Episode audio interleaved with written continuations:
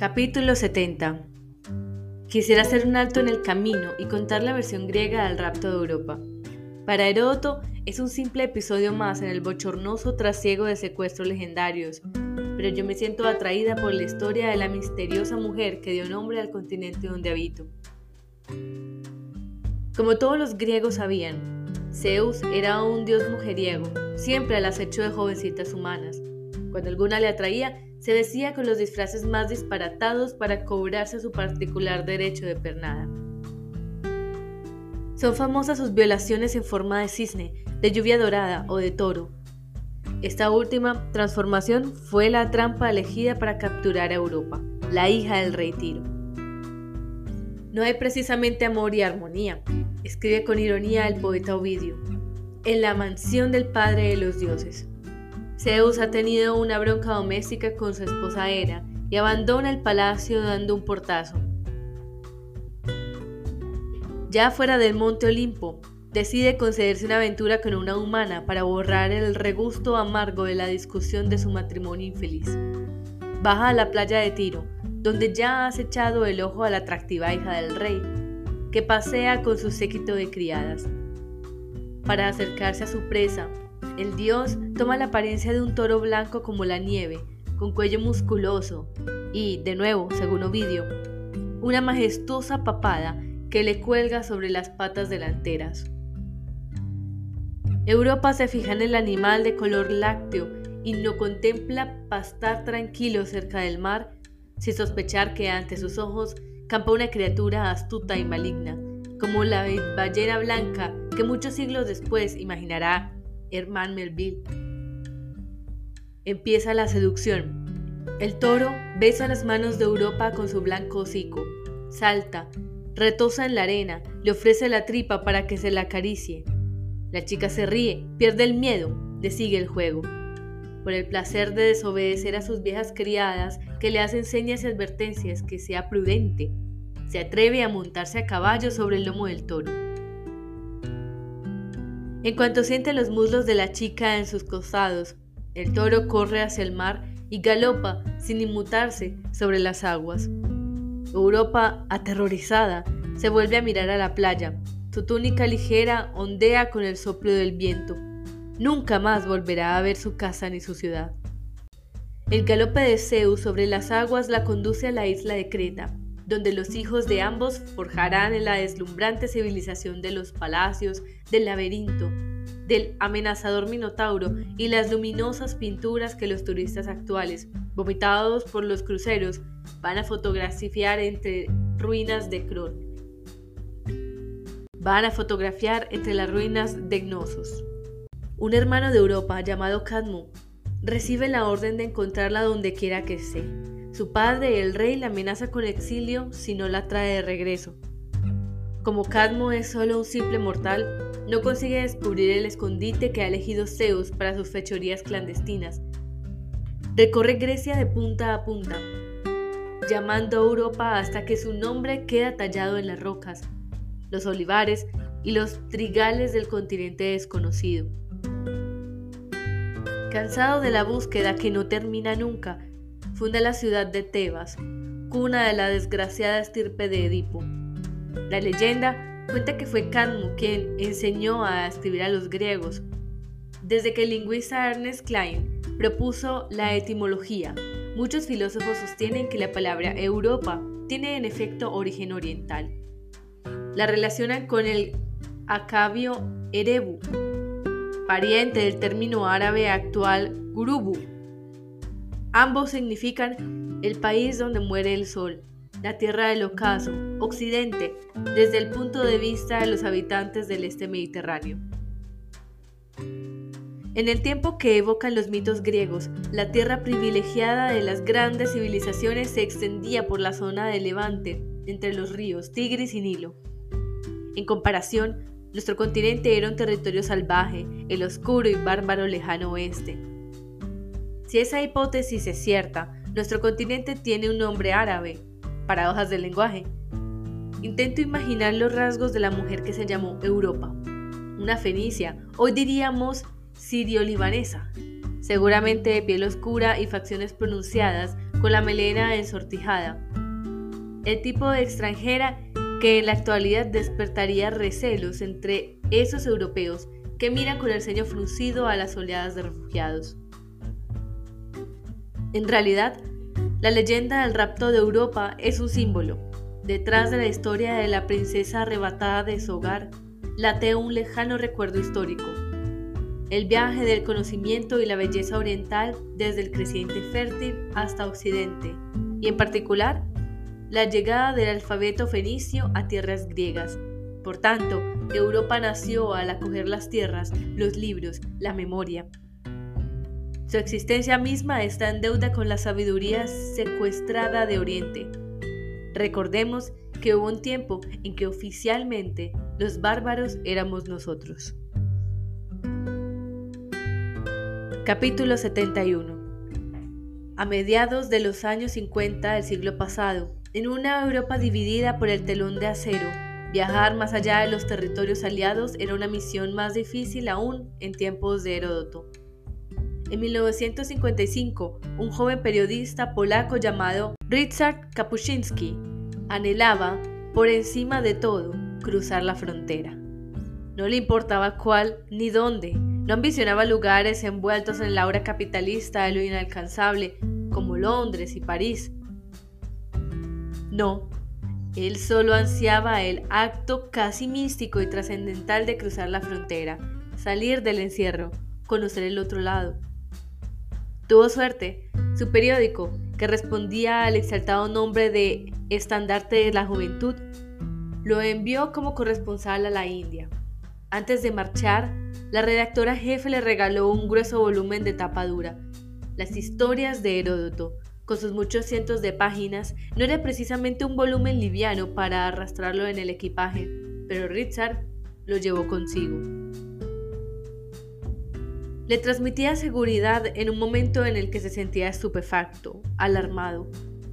La primera escala del vuelo hacia Nueva Delhi iba a ser Roma.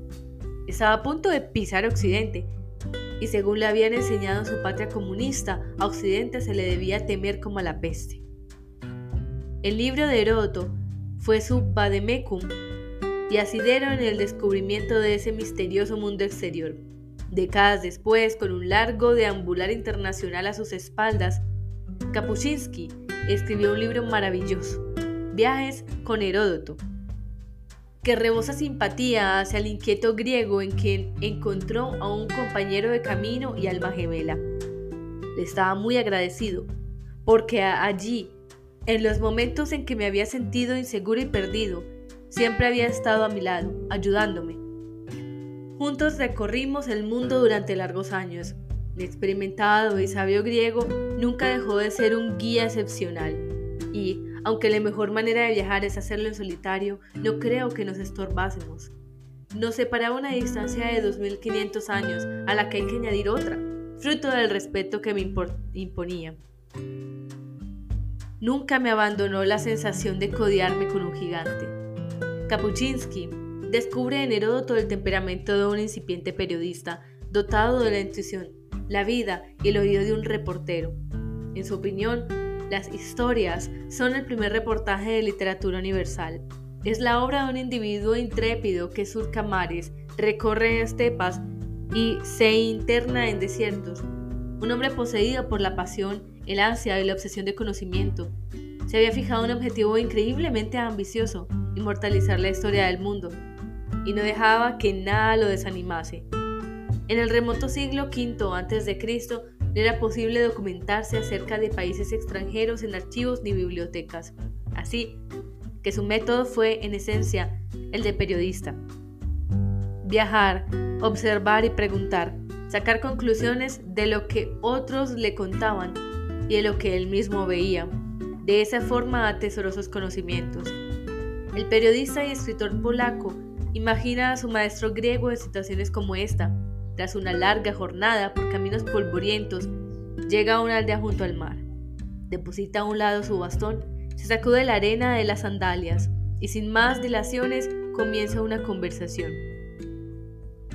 Heródoto era hijo de la cultura mediterránea de largas y hospitalarias mesas, donde en tardes y noches cálidas se sientan muchas personas juntas para comer queso y aceitunas, tomar vino fresco y hablar. En esas charlas, cenando junto a una hoguera o al aire libre bajo un árbol milenario, afloraban historias, anécdotas, viejas leyendas, cuentos. Si aparecía un huésped se le invitaba, y si ese huésped tenía buena memoria, reuniría un sinfín de información.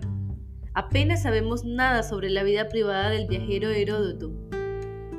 Y llama la atención que en su libro, rebosante de personajes y anécdotas, cuente tan poco sobre sí mismo.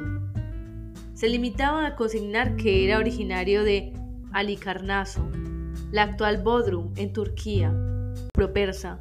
Desde muy joven se convirtió en una pátrida, una de las peores cosas que le podía ocurrir a un griego de la época.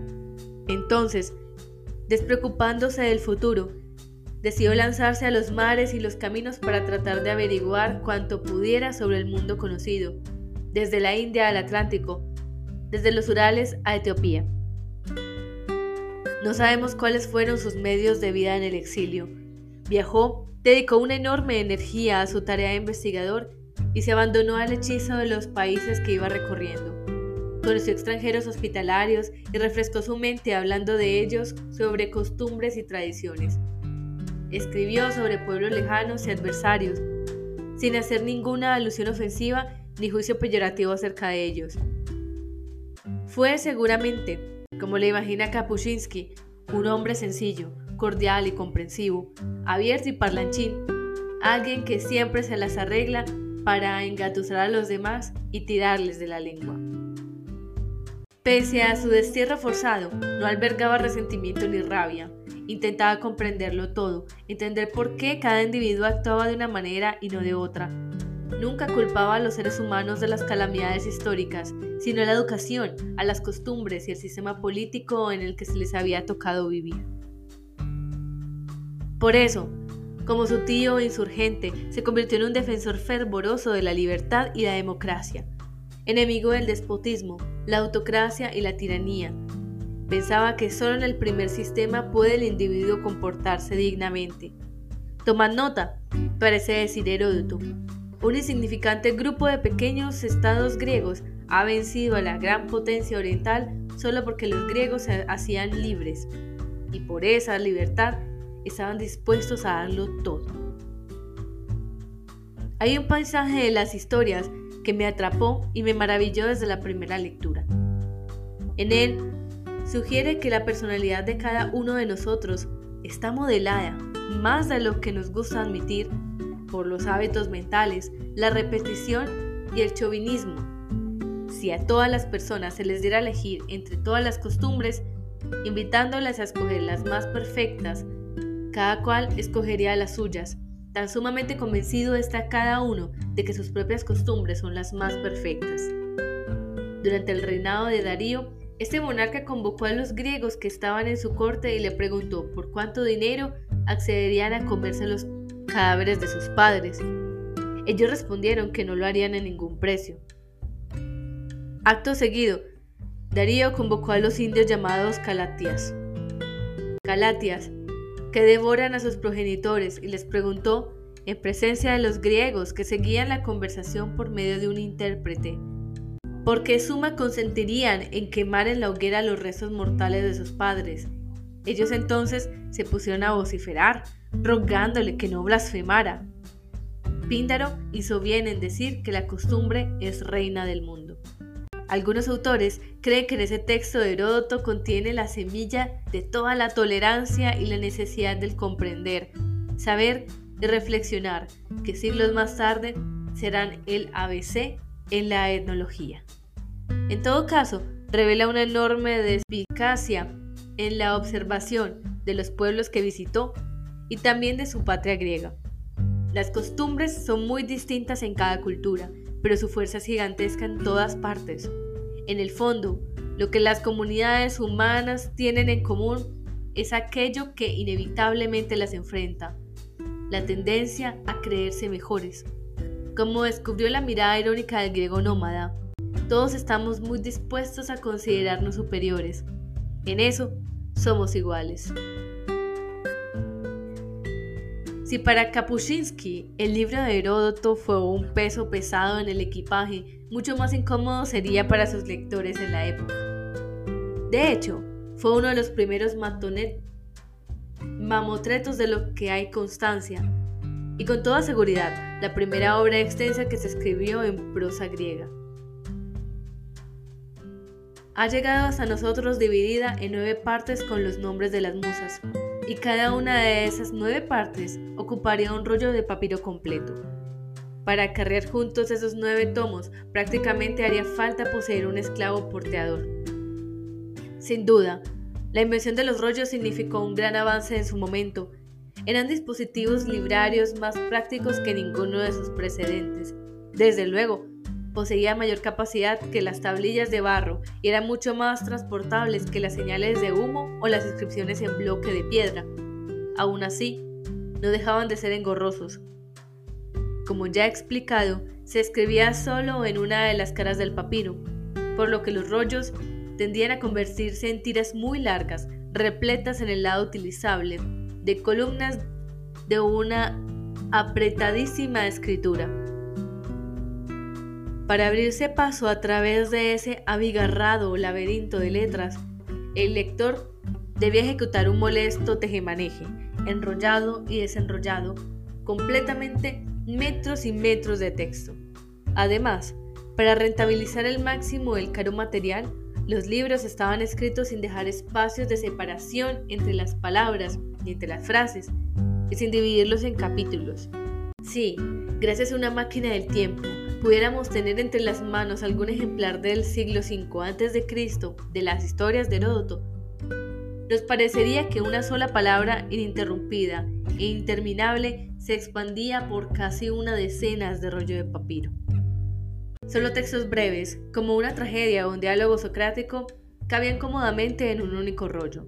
Cuanto más largos eran los rollos, más frágiles e incómodos y más propensos a romperse. Buscar un pasaje concreto en un ejemplar de 42 metros, el más largo que se conoce, bien podría provocar calambres en los brazos o una leve tortícolis.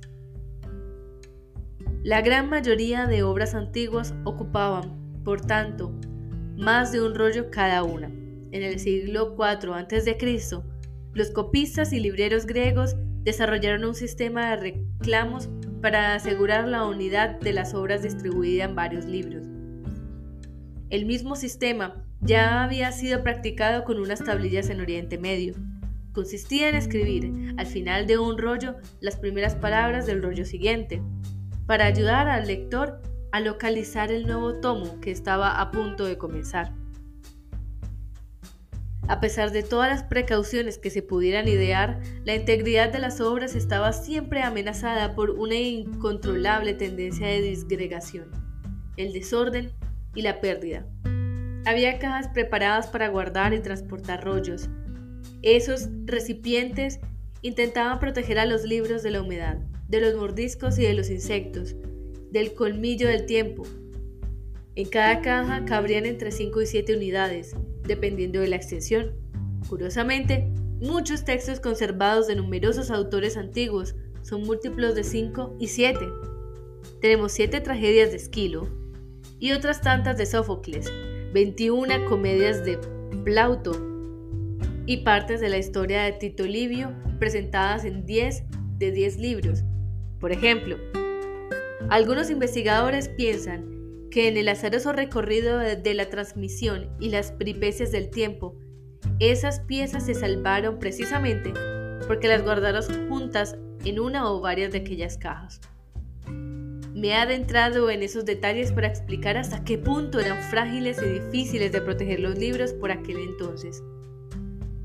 Había pocos ejemplares en circulación de cada título y su supervivencia exigía gigantescos esfuerzos. Los incendios y las inundaciones que destruían los libros en remedio eran catástrofes relativamente frecuentes. El desgaste por el uso, el apetito de las polillas y los estragos del clima húmedo obligaban a volver a copiar cada cierto tiempo, uno por uno, todos los rollos de la biblioteca y de las colecciones privadas. Plinio el Viejo escribió que en las mejores condiciones posibles y con los cuidados más escrupulosos. Un rollo de papiro podía alcanzar una vida útil de 200 años. En la inmensa mayoría de los casos, duraría mucho menos. Las bajas eran constantes y a medida que disminuía el número de ejemplares supervivientes de una obra concreta, resultaba cada vez más complicado volver a encontrarla para reponerla. A lo largo de toda la antigüedad y la Edad Media, hasta la invención de la prensa, continuamente estaban perdiéndose libros, o a punto de despeñarse al abismo de la desaparición. Imaginemos por un instante que cada uno de nosotros tuviéramos que dedicar meses enteros de nuestra vida a hacer copias a mano, palabra por palabra, de nuestros libros más queridos para evitar su extinción. ¿Cuántos se salvarían?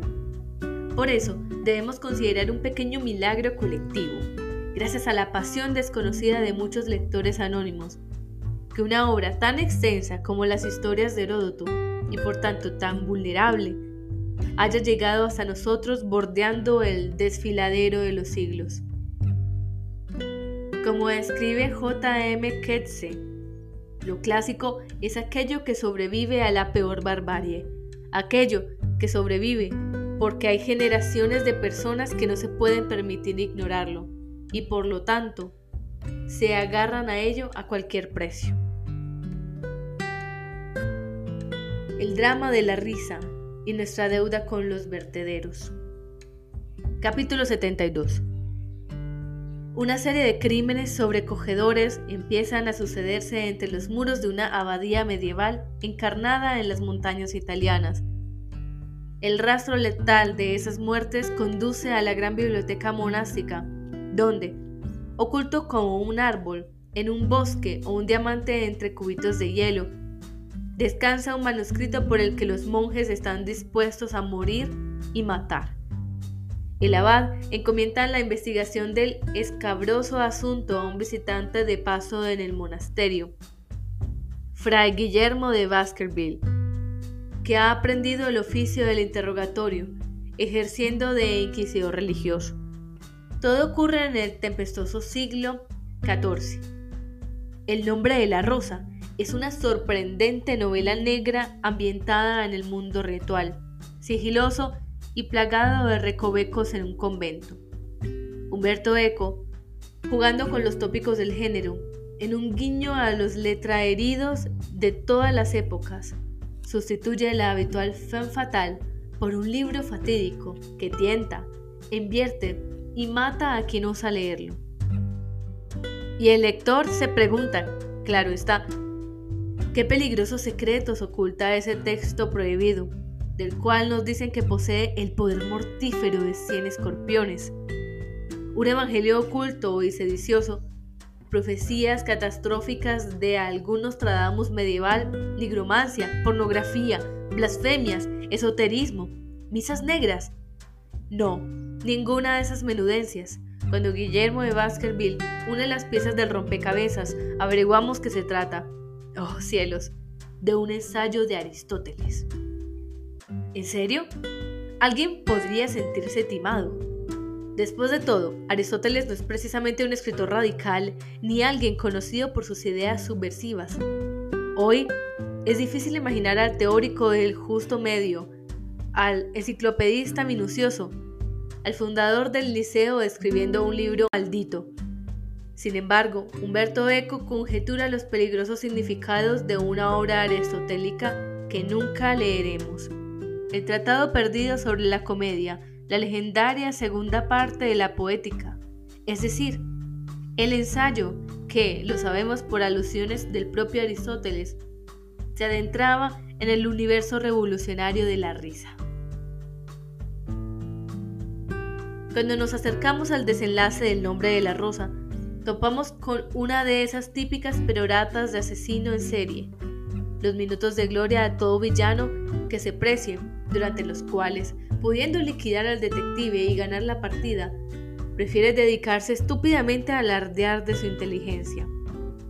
Aquí es donde el monje homicida explica, con un sensacional estilo apocalíptico, por qué los escritos de Aristóteles sobre la risa son peligro y deben ser eliminados este libro eleva la risa a arte la convierte en objeto de filosofía y de pérdida de teología. La risa libera el aldeano del miedo al diablo, porque es la fiesta de los tontos, también el diablo parece pobre y tonto y por lo tanto controlable. Pero este libro podría enseñar que liberarse del miedo es un acto de sabiduría. Cuando ríe, mientras el vino gorgotea en su garganta, el aldeano se siente amo, porque ha invertido las relaciones de dominación. Pero este libro podría enseñar a los doctos a legitimar esa inversión. De este libro podría saltar la chispa luciferina que encendería un nuevo incendio en todo el mundo. Si algún día, confiada al testimonio indescriptible de la escritura, el arte de la risa llegara a ser aceptable, entonces no tendríamos armas para detener la blasfemia, porque apelaría a las fuerzas oscuras de la materia corporal, las que se afirman en el pedo y el eructo, y entonces el pedo y el eructo se arrojarían el derecho de soplar donde quieran. El asesino imaginado por Humberto Eco nos da pistas para entender la aparente maldición que persigue a la comedia. El humor antiguo sufrió un gran naufragio. Desaparecieron todos los ejemplares del tratado aristotélico sobre la risa, y en cambio ha sobrevivido sin problemas la otra mitad de la obra dedicada a la tragedia. Una multitud de comediógrafos griegos estrenaban en teatros repletos de entusiastas, pero solo se han salvado obras de uno de ellos, Aristófanes. La mayoría de los géneros literarios recogidos en el catálogo alejandrino, la épica, la tragedia, la historia, la oratoria, la filosofía, eran serios, solemnes incluso. Todavía hoy el canon tiende a expulsar la risa. Una comedia tiene menos posibilidades que un drama de ganar el Oscar. Nos sorprende que un escritor con vena humorística aterrice en Estocolmo. Los publicistas y los programadores de televisión saben que el humor vende, pero la academia se resiste a elevarlo al podium del arte. La cultura además se explota la risa, degradándola. Nos entretienen con realities y sainetes, mientras la alta cultura rechaza la estética cutre y enarca la ceja ante ella tanta diversión intrascendente. Y el éxito de las sesiones de risoterapia parece reducir la risa a un desahogo individual o una efímera distracción. El investigador Luis Beltrán afirma que cometemos un error al considerar el humor como un fenómeno marginal y extraño. Lo extraño, añade, es la seriedad, que triunfó en ese reciente periodo de desigualdad cultural y económica que llamamos historia, no olvidemos que esta etapa es solo la punta visible del iceberg. Hemos vivido de otra forma durante cientos de miles de años. La cultura primitiva, anterior a la escritura, a las monarquías y a la acumulación de riqueza, sería esencialmente igualitaria y alegre.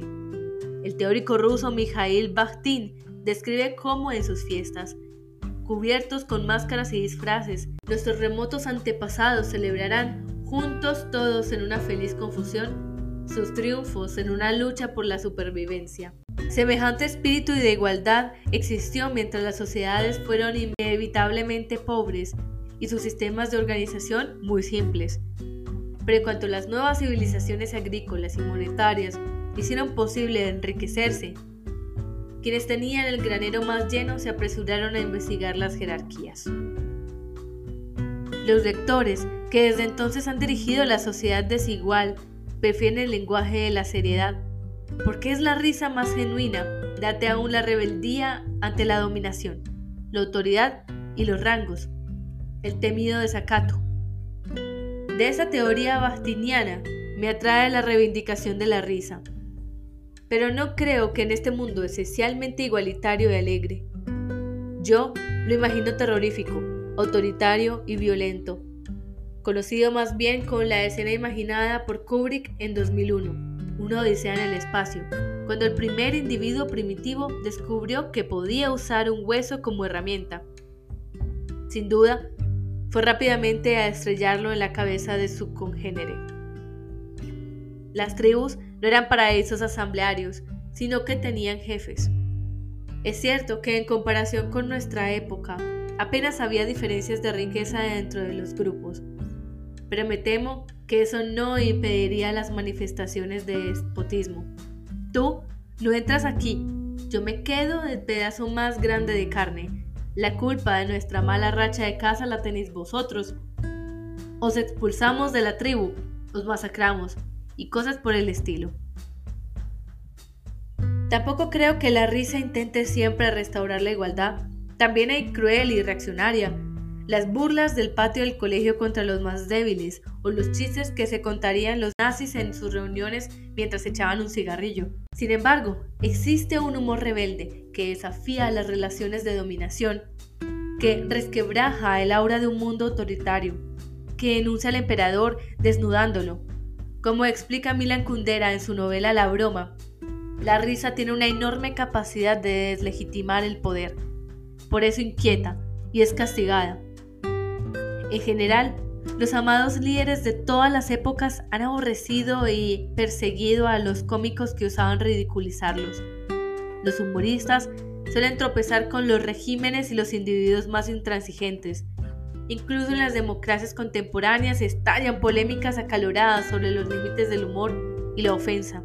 En general, las posturas sobre este asunto dependen de si las convicciones en juego son las nuestras o las de otros.